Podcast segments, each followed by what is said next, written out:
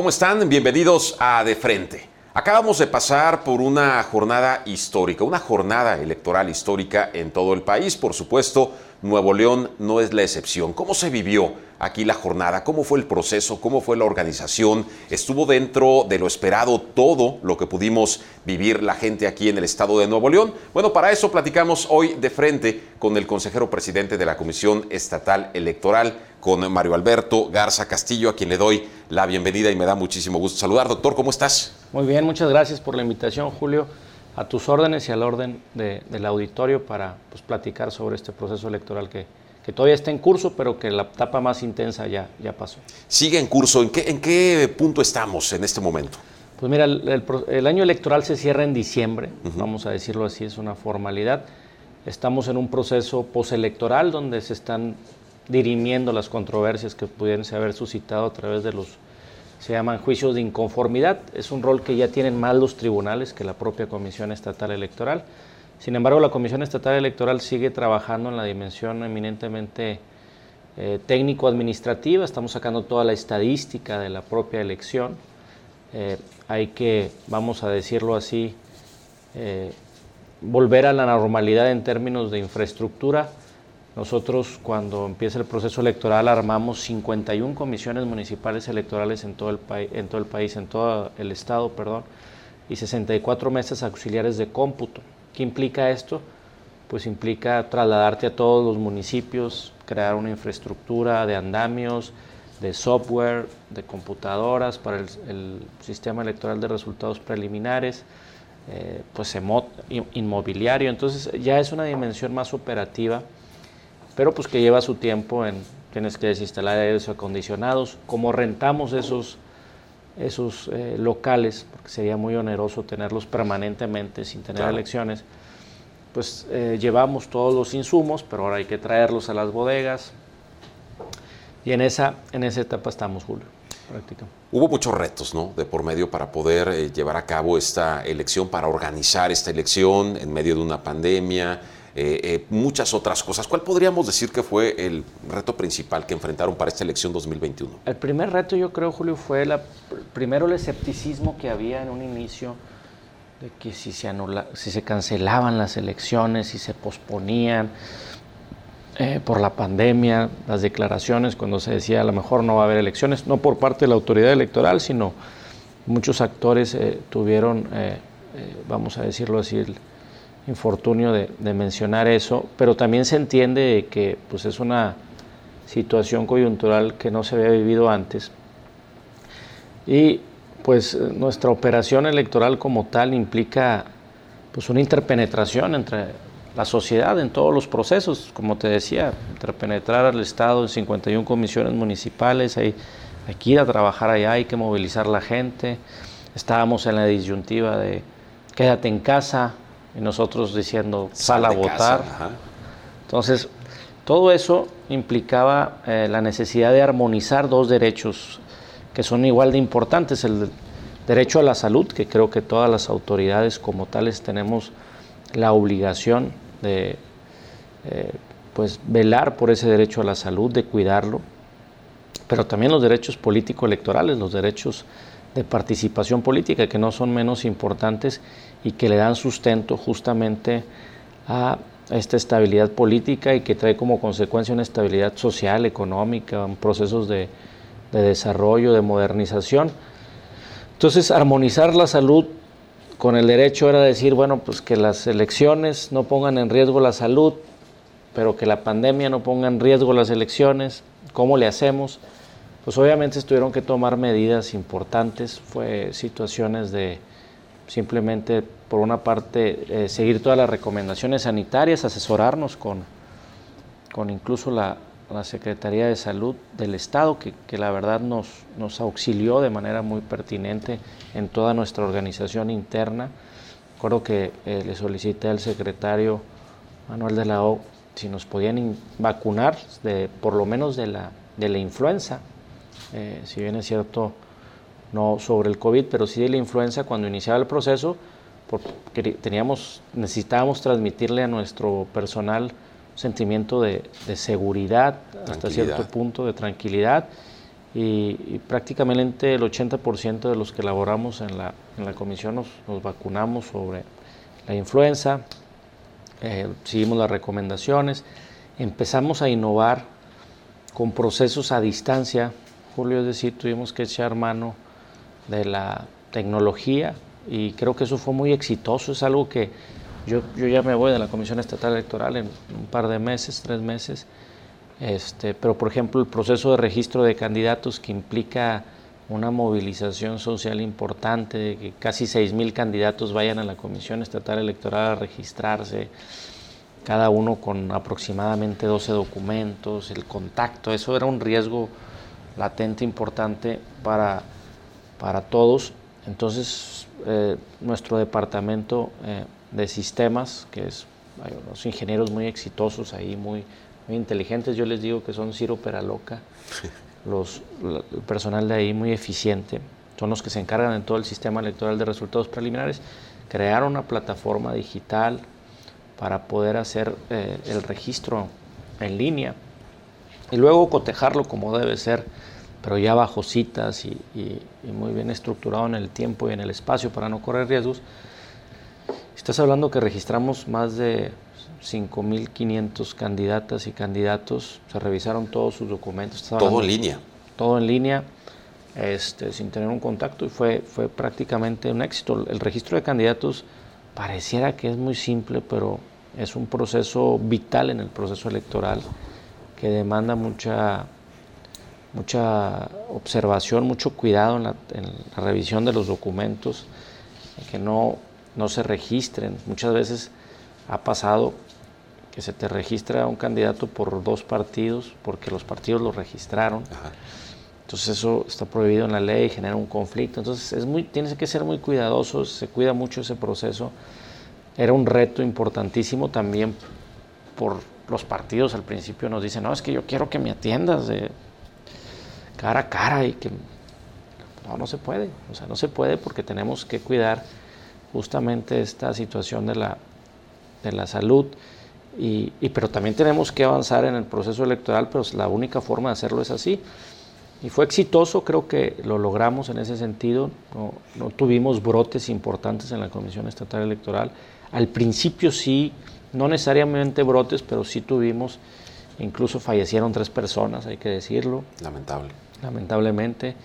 Este, eh, todo esto para decir que, que, valga la pena las elecciones, porque hay gente que, pues, que laborando eh, de una u otra forma se contagió y a unas, eh, por lo menos a tres compañeras y compañeros, pues les costó la vida. No tanto el proceso electoral, no quiero ser tan exagerado en eso, sino la, situación ¿no? de, de, la propia pandemia. Entonces, eso creo que fue muy, muy, muy, muy bueno.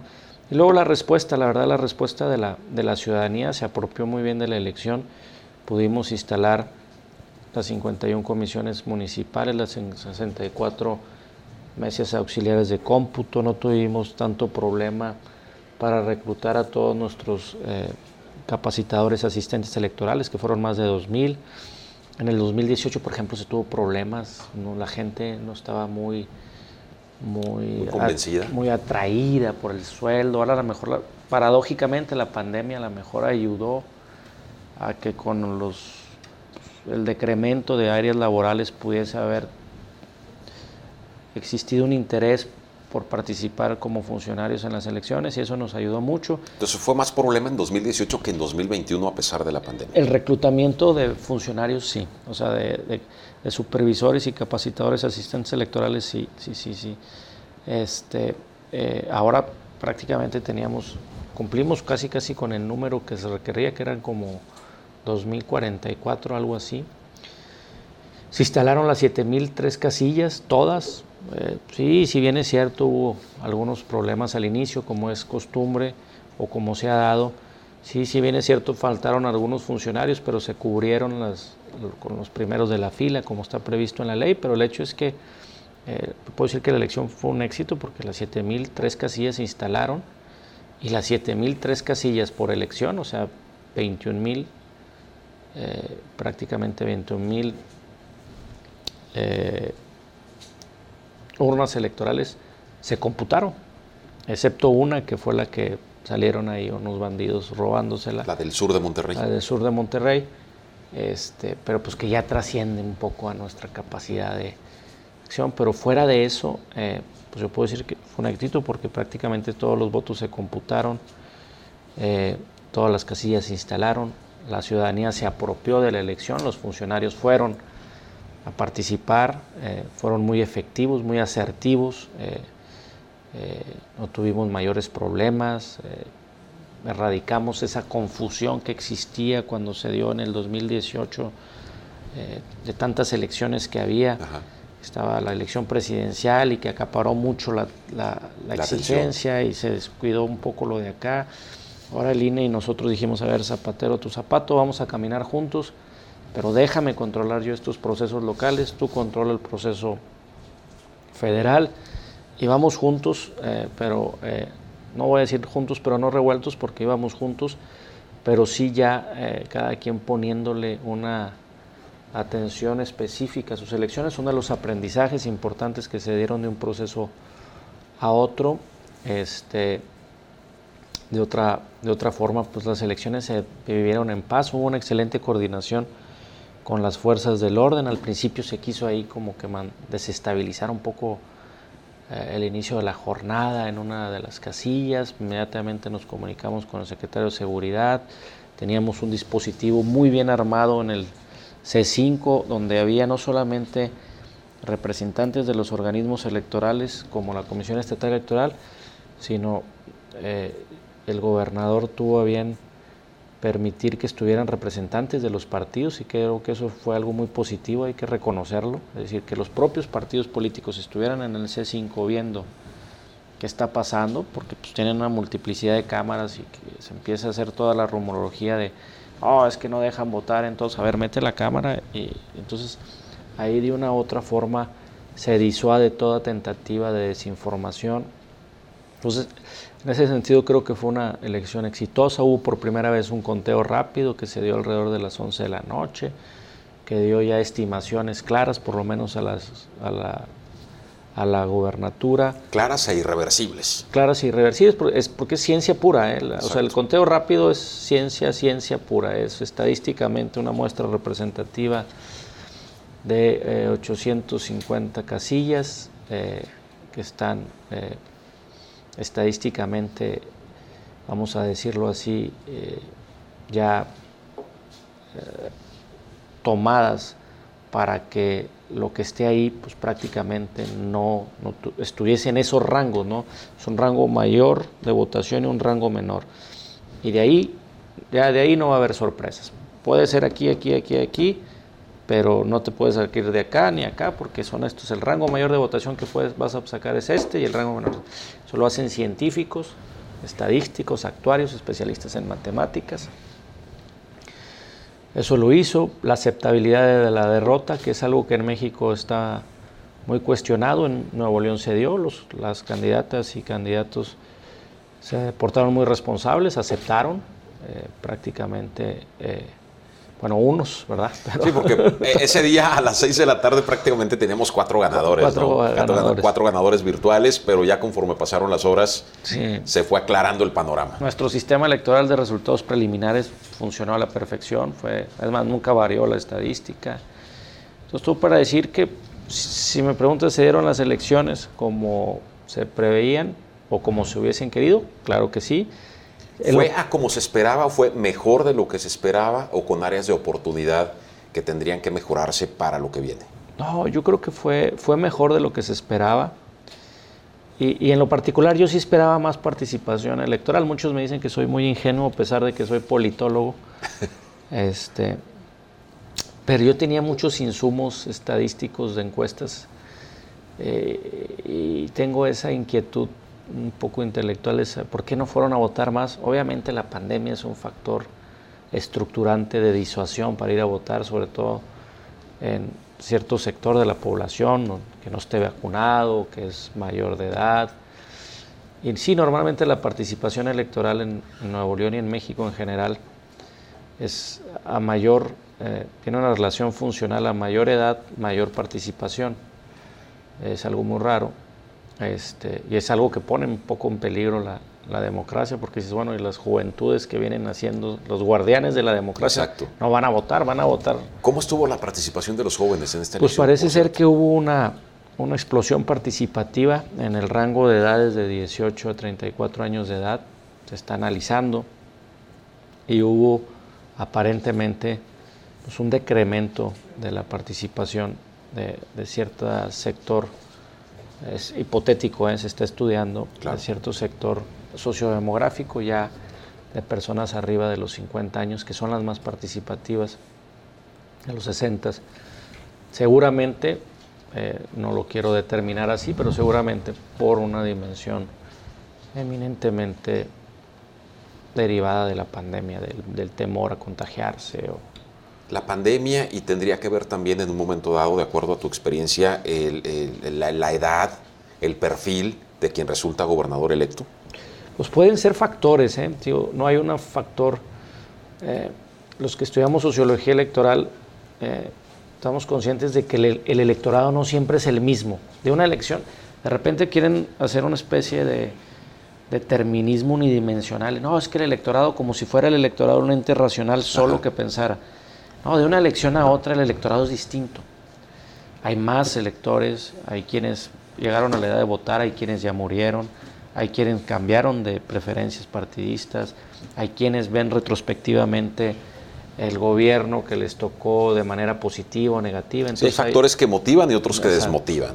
Entonces hay, hay voto sanción o hay voto prospectivo. ¿Sabes qué? Vuelvo a creer, así como la Virgen de Guadalupe, ¿no? Pero ahora viene con otro candidato, vuelvo a creer en... Hay quienes tienen una fuerte identificación partidista, que es un sentimiento psicológico que se da, que estudió la Universidad de Michigan en los Estados Unidos y que es un determinante del comportamiento electoral. Entonces no hay factores determinantes unidimensionales, es un sistema de causalidades que dan un agregado a una situación complejísima y eso es lo fascinante de la sociología electoral. Como te digo, puede ser un factor de eso, puede ser otro factor que la oferta política eh, no haya gustado Exacto. en general, ¿sí? puede ser eh, que habría que analizar qué tanto se dio el voto estratégico, útil o inteligente, es decir, vemos en, en Nuevo León vemos en realidad un comportamiento electoral sumamente diferenciado, es decir, el elector de repente puede votar hasta tres o cuatro partidos eh, en función de las elecciones que hay. Se puede dejar llevar por la política racional, la política emoción, la política espectáculo, porque puede haber. Entonces, es muy difícil que yo venga a decir una situación, habría que hacer un análisis muy exhaustivo, que ahora que esté eh, ya fuera de la función electoral seguramente tendré, espero, el tiempo para hacerlo este, y, analizar esos fenómenos, porque Nuevo León es tan interesante en, el comportamiento político porque es demasiado volátil. Eh, ¿qué, me da mi satisfacción como funcionario electoral, como presidente? A mí no me van a poder venir a decir, oh, es que las elecciones no son democráticas. Hubo un 41 punto y tantos por ciento de alternancia en los municipios. Es decir, el 41 punto, el 41% de los municipios cambiaron de partido político. La mitad prácticamente, o casi, casi la mitad. La gobernatura también. Exacto. Eso es democracia pura. En, dos elecciones. Pues es un ingrediente que por lo menos eh, viene a consolidar o fortalecer la democracia, porque hay sistemas que son democráticos y no necesariamente tiene que haber alternancia. Las elecciones son competitivas. Claro. Pero hay un partido que es más fuerte que el otro competitivamente, socialmente y, y siempre gana. Eh, los, países, los estados del sur de Estados Unidos, por ejemplo, de los conservadores tienen una fuerte, pues no, es que no sean democráticos, pero es que pues el partido, la, la, sociedad vota mayoritariamente en general por ese partido. Pero aquí en Nuevo León, el 39% también de los curules de, de los curules de,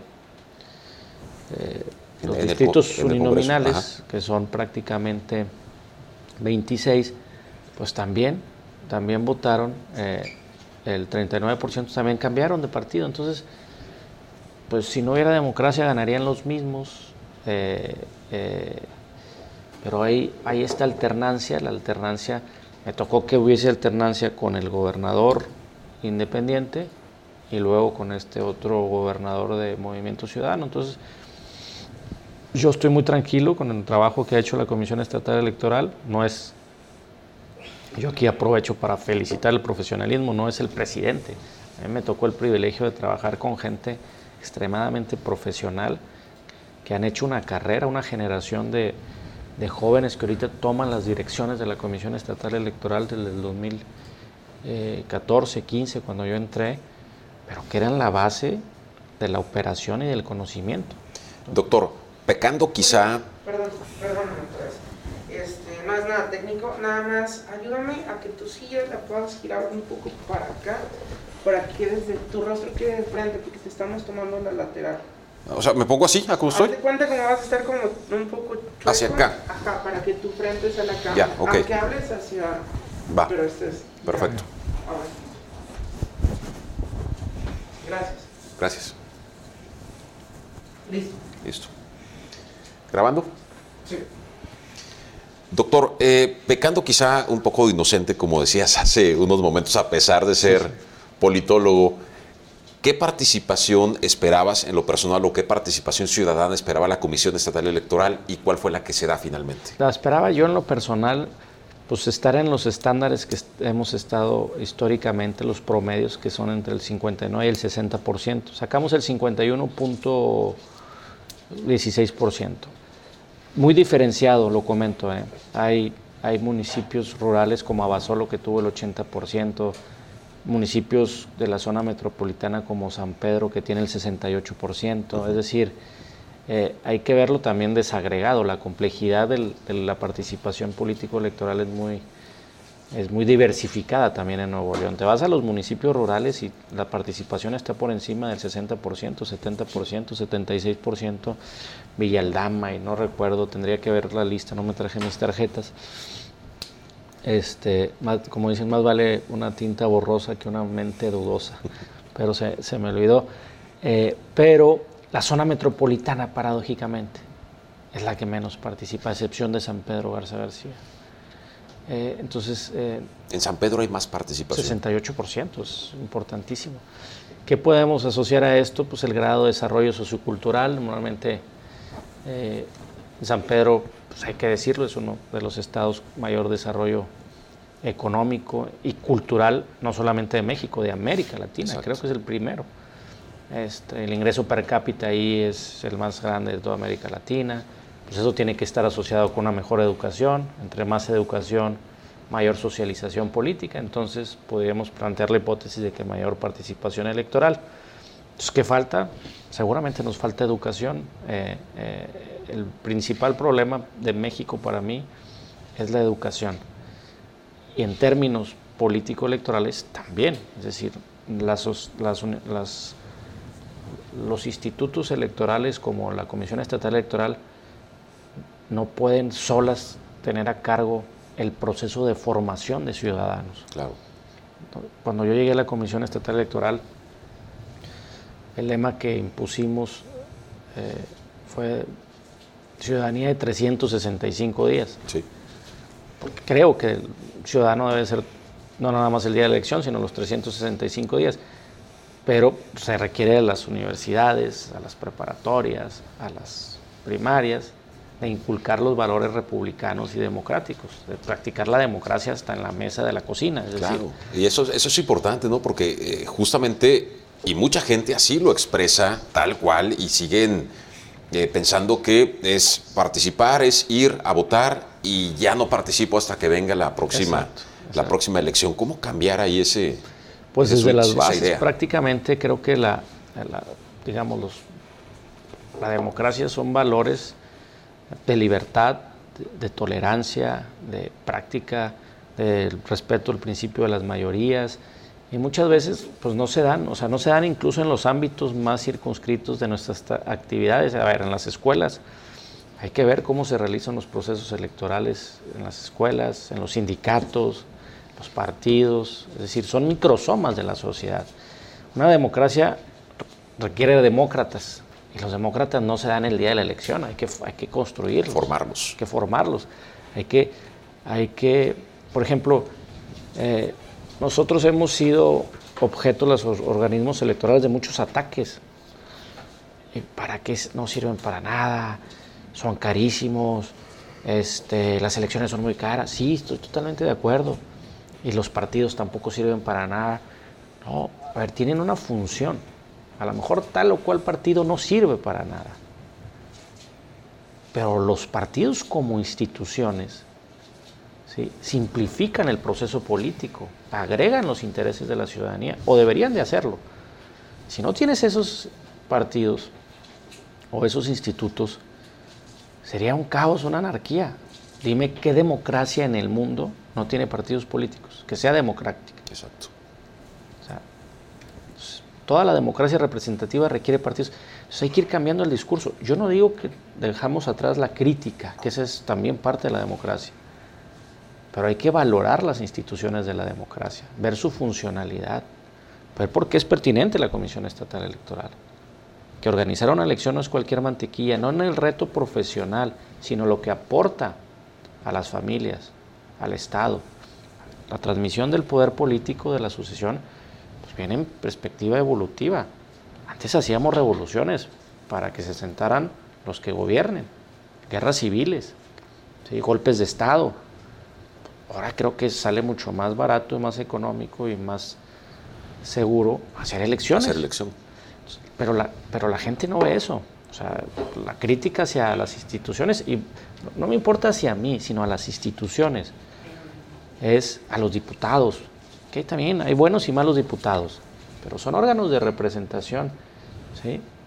Y son órganos que dan un sustento a una estabilidad política, a una forma de gobierno. Decía Winston Churchill, la democracia no es perfecta, pero hasta ahorita no hemos encontrado otro modelo mejor que ella. Entonces cuidemos este. Exacto. Perfeccionarlo, mejorarlo. Mejorarlo. Porque el otro que tenemos es el autoritarismo, el totalitarismo, ¿sí? contra lo que, por ejemplo, él luchó en la Segunda Guerra Mundial, y etcétera, etcétera. Entonces, creo que no valoramos eso y eso también es educación. Aún así, es, es posible en un momento dado simplificar el, costo de una, de una elección, reducirlo, ¿se podría también avanzar? Claro, claro, yo creo que es un reto importantísimo y es algo que hasta a donde se tiene que ir en México, las elecciones son muy caras. Eh, yo siempre he estado a favor del financiamiento público de los partidos políticos, pero también creo que es excesivo, es decir, que no se quite, pero ni tanto que queme el santo, ni tanto que lo alumbre, que... Llegar a un punto medio. Llegar a un punto medio. La reforma electoral de 2014 vamos a decirlo así, fue demasiado agresiva en ese sentido, cuando dicen, es que, es, que los presupuestos de los organismos electorales aumentaron exponencialmente, sí, porque aumentó el financiamiento de los partidos. En lugar de multiplicar el 15% del salario mínimo por la lista nominal, multiplica el 60%. Entonces eso es lo que aumentó exponencialmente. Pero bueno, eso es una decisión que se tomó en el legislativo y que puede eh, eh, reorientarse para ser mucho más eh, efectiva. Pero sigo, sigo estando de acuerdo en que los partidos políticos deben de tener financiamiento público, porque son instituciones de interés público, son instituciones constitucionales que cumplen una función. Eh, pero sí creo que hay que socializar a nuestra ciudadanía en la pertinencia de ciertas instituciones democráticas, porque si no las tenemos, las vamos a extrañar. Los venezolanos, muchos venezolanos dicen hoy en día, se nos olvidaba que fuimos felices algún tiempo. Éramos felices y no lo sabíamos. sabíamos Y en el 1991, Venezuela era una democracia participativa, con una socialización política importante. De hecho, la resistencia democrática, en, la resistencia que se da en Venezuela se da gran parte por por gente eh, de un nivel sociocultural elevado, es decir, son los que están en contra un poco de los, de, los, del régimen en curso y del pasado, pero perdieron su, su institucionalidad, la perdieron. Pero en el 91, nada más Costa Rica y Venezuela, no, sé, no recuerdo si Paraguay, dentro de los índices de desarrollo democrático que se manejaban en esa época, eran los únicos que cumplían el, digamos, el estatus de una democracia. Ni siquiera México, ¿eh? ni siquiera Colombia, ni siquiera Perú menos, este, ni Chile. Y miren, hay regresiones autoritarias. y una regresión autoritaria no nos conviene a nadie, a nadie. Doctor, eh, con el, el, fin en un momento dado de fomentar más participación ciudadana, de simplificar todo, aunque en un principio quizá cueste un poco más de recurso económico, eh, previendo situaciones como la de la pandemia que puedan venir también en un futuro. ¿Hacia dónde crees que pueda ir eh, el, el proceso o los procesos electorales en un futuro a mediano o largo plazo? tendríamos que seguir los ciudadanos votando bajo la misma logística, acudir a una casilla, entrar a una urna, eh, perdón, entrar a, la, mampara. a la mampara, después depositar el voto en la urna, o podemos o tenemos que ir pensando ya en hacer uso de la tecnología, en eh, hacer las cosas quizá más fáciles para la gente. Sí. ¿Se podría avanzar también en ese sentido aquí en nuestro país? Yo creo que hay que avanzar en dos dimensiones. Una en la dimensión de la movilización de la tecnología a favor de la participación electoral. Ya lo hizo el INE para que voten los mexicanos en el extranjero eh, por Internet. Eh, eh, es un poco más simple, el, el padrón es menor. Claro. Eh, hacer un padrón con datos biométricos de ciento y tantos millones de mexicanos. Se antoja difícil. Se, se, antoja difícil y caro. Pero sin lugar a dudas, te, te, creo que tenemos que ir hacia allá. Si ahorita tú haces tus operaciones bancarias, las más sensibles por internet, compras un boleto de avión para irte a la Ciudad de México por internet y no puedes ir a votar o no puedes votar, entonces como que no suena muy lógico, ¿verdad? Pero también hay que pensar que estamos en un país donde la desconfianza interpersonal e interinstitucional es muy elevada. El 75% de los mexicanos no creen o no confían en sus vecinos. Es decir, hay eh, somos un país país donde se ha institucionalizado la desconfianza y hay que avanzar en muchos procesos. Eh, yo estoy seguro que tenemos que avanzar hacia los procesos eh, eh, pues, de modernización en términos de la utilización de la tecnología al servicio de la democracia, pero también creo que pueden generarse incentivos importantes. el voto es obligatorio en México, pero no hay sanciones por si no votas. Exacto. Pero yo creo que puede haber incentivos, es decir, no sé, yo eh, discutía con mis asesores y, y, y, llegábamos a la conclusión de que mostrar que votaste e ir a tramitar tu credencial para manejar y te puedan hacer un descuento considerable, creo que podría ser. En el predial, en el predial, perdóname, también, en la tramitación del pasaporte. Es decir, se trata de salvar la República. Entonces hay que cumplir con una cuestión impositiva en términos de, de, impuestos, de permisos, pero también hay que cumplir con una cuestión político de legitimidad representativa. Entonces puede haber incentivos de, oye, fui a votar, vengo a tramitar mi pasaporte, que es el mayor documento de identificación personal en este país. Ah, bueno, pues te hacemos el 40%, el 25%. Claro.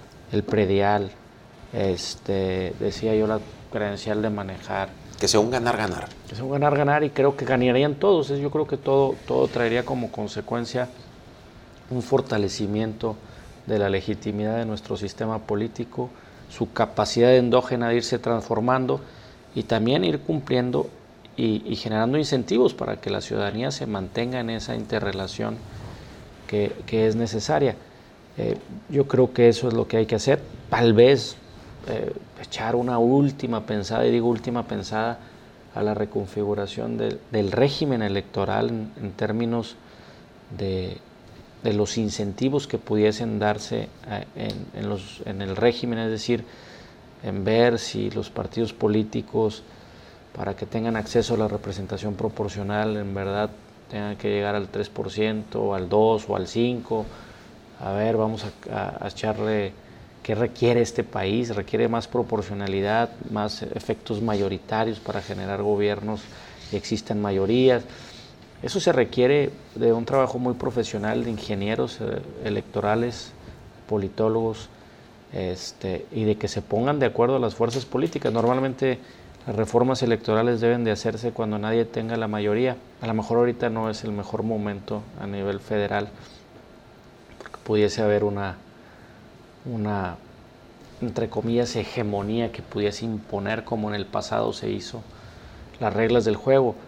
pero sí establecer una mesa de análisis, de ver si en verdad el régimen presidencial es el que más nos conviene. Yo estaba muy favorable al régimen presidencial, que está ligado al régimen electoral, pero ahorita me empiezo a cuestionar si en verdad es positivo, bueno, que un solo hombre tenga tanto poder. Es decir, empiezo a, empiezo a leer otra vez a Juan Lins, un autor eh, español que, que, está a favor del parlamentarismo, que está. Entonces, eh, esto lo hago a la luz de observar mi país. Claro. Este, y, y pude haber estado muy convencido con otras instituciones y otras figuras, pero el cuestionamiento que implica la realidad o los fenómenos reales o tangibles me hacen pensar, hacerme pasar por la cabeza que habrá que discutir seriamente si en verdad es lo que requerimos. Sé que venimos del Tlatoani, Azteca y que, pero bueno, pues empezamos a a lo mejor a repartir un poco más el poder, hacerlo un poco más consensual y ver si en verdad eso pudiese ser un incentivo para que la ciudadanía ya no diga, no, pues es que es una sola persona, o siempre son los mismos, o este, en fin, hay, hay, muchas posibilidades de crear esos incentivos, sin lugar a dudas la tecnología, la cuestión eh, de las cuestiones impositivas, hacerlas atractivas a través de descuentos y seguramente una reginería institucional, que esa eh, pues sería un poco más de largo alcance, pero a mi juicio como politólogo y constitucionalista creo que tendríamos que caminar hacia allá. Regresándonos un poquito en lo que comentabas, doctor, eh, ¿cuál podría ser una opción para no dejarle todo el poder a una sola persona? ¿Hablabas de, un régimen parlamentario?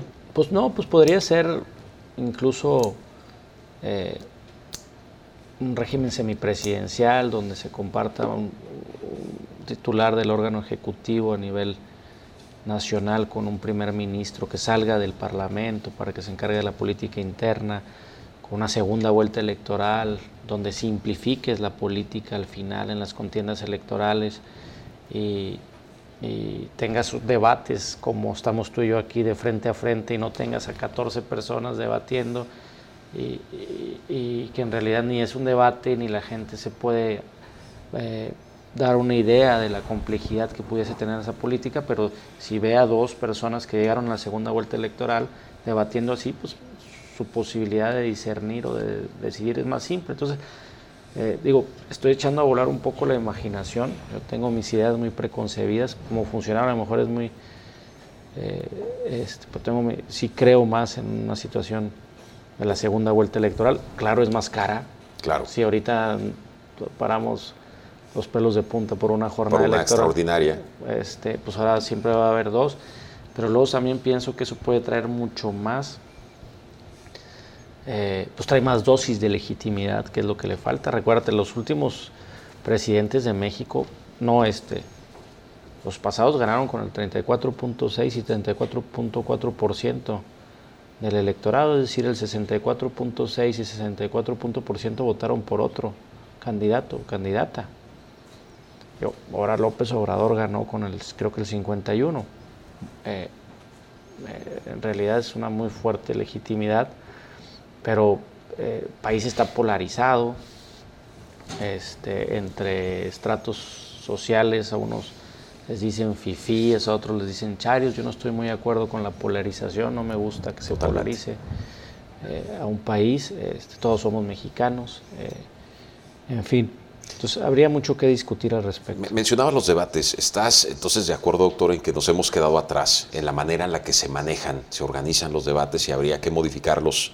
Es que no eh, tenemos... para darle más Estoy de acuerdo. información a la gente. Estoy totalmente de acuerdo. El problema es que no tenemos alternativa. La ley nos obliga y creo que es lo justo a que todos los que tengan un registro y participen en una elección tengan el derecho equitativo de participar y creo que así debe de ser. El problema es el sistema. Pero es más una exposición de ideas sí, claro, que debates realmente. Estoy de acuerdo que no logra ser un debate. Nosotros nos hemos sentado con Arturo Cota y con todos los consejeros y consejeras a ver cómo podríamos hacer, ah, o sea, les das a 14 personas, les das dos minutos para la presentación, pues se hacen 28. Nada más en decir, hola, soy fulano de tal, tal, tal. Luego ahora sí, pues haces un tema, les das un minuto, se hacen otra vez 14, entonces ya se te van tres horas y no hay un enfrentamiento de ideas, de alternativas. Eh, yo siempre he dicho, no lo digo yo, lo dicen los politólogos, la política es conflicto. Nosotros no lo queremos ver así.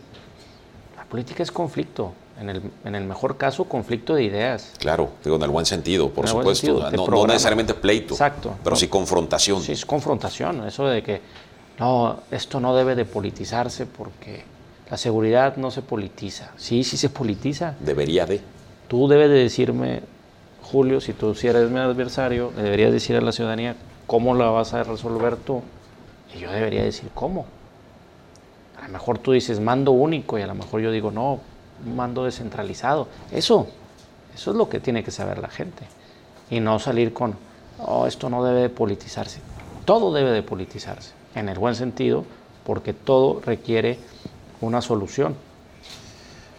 Doctor, eh, yo recuerdo hace algunos años algunas voces que, surgieron y que decían, y retomando un poquito lo de la participación o generar un poco más de participación ciudadana, que específicamente en Nuevo León tendría que empatar su elección de gobernador con la elección presidencial. Ahí hay un desfase de tres años, por supuesto que ha estado así, ha estado así siempre. ¿Eso es posible o sería posible? Yo creo que ya con la reforma, digo, es posible siempre cuando existe una reforma electoral, otra más, ¿verdad? Pero ya como, como se homologó bajo este esquema el calendario electoral, no es posible. Digo, yo no le veo en realidad la, la necesidad. Claro que eso trae efectos, eso puede traer consecuencias.